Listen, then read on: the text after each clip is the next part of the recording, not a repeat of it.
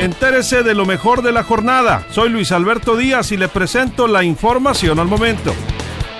Agarrón en el Congreso de Sinaloa entre diputados de, de diferentes partidos por el enjuiciamiento a expresidentes.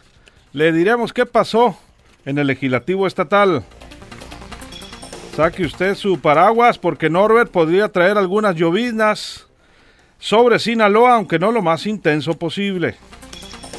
Durante el mes de septiembre se triplicaron los trámites de testamento en la entidad, confirma el Colegio de Notarios.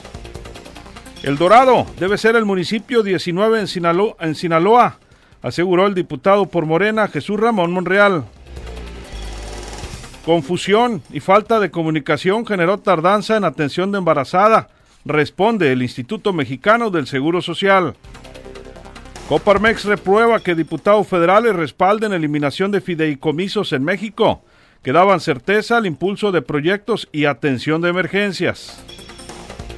Buenas noticias, promete el gobernador Quirino Ordaz Coppel pago a jubilados y pensionados del se confirma dirigente. En la séptima entrada suspenderán la venta de cerveza en el estadio de Tomateros como medida para contener el COVID, dijo el alcalde Estrada Ferreiro.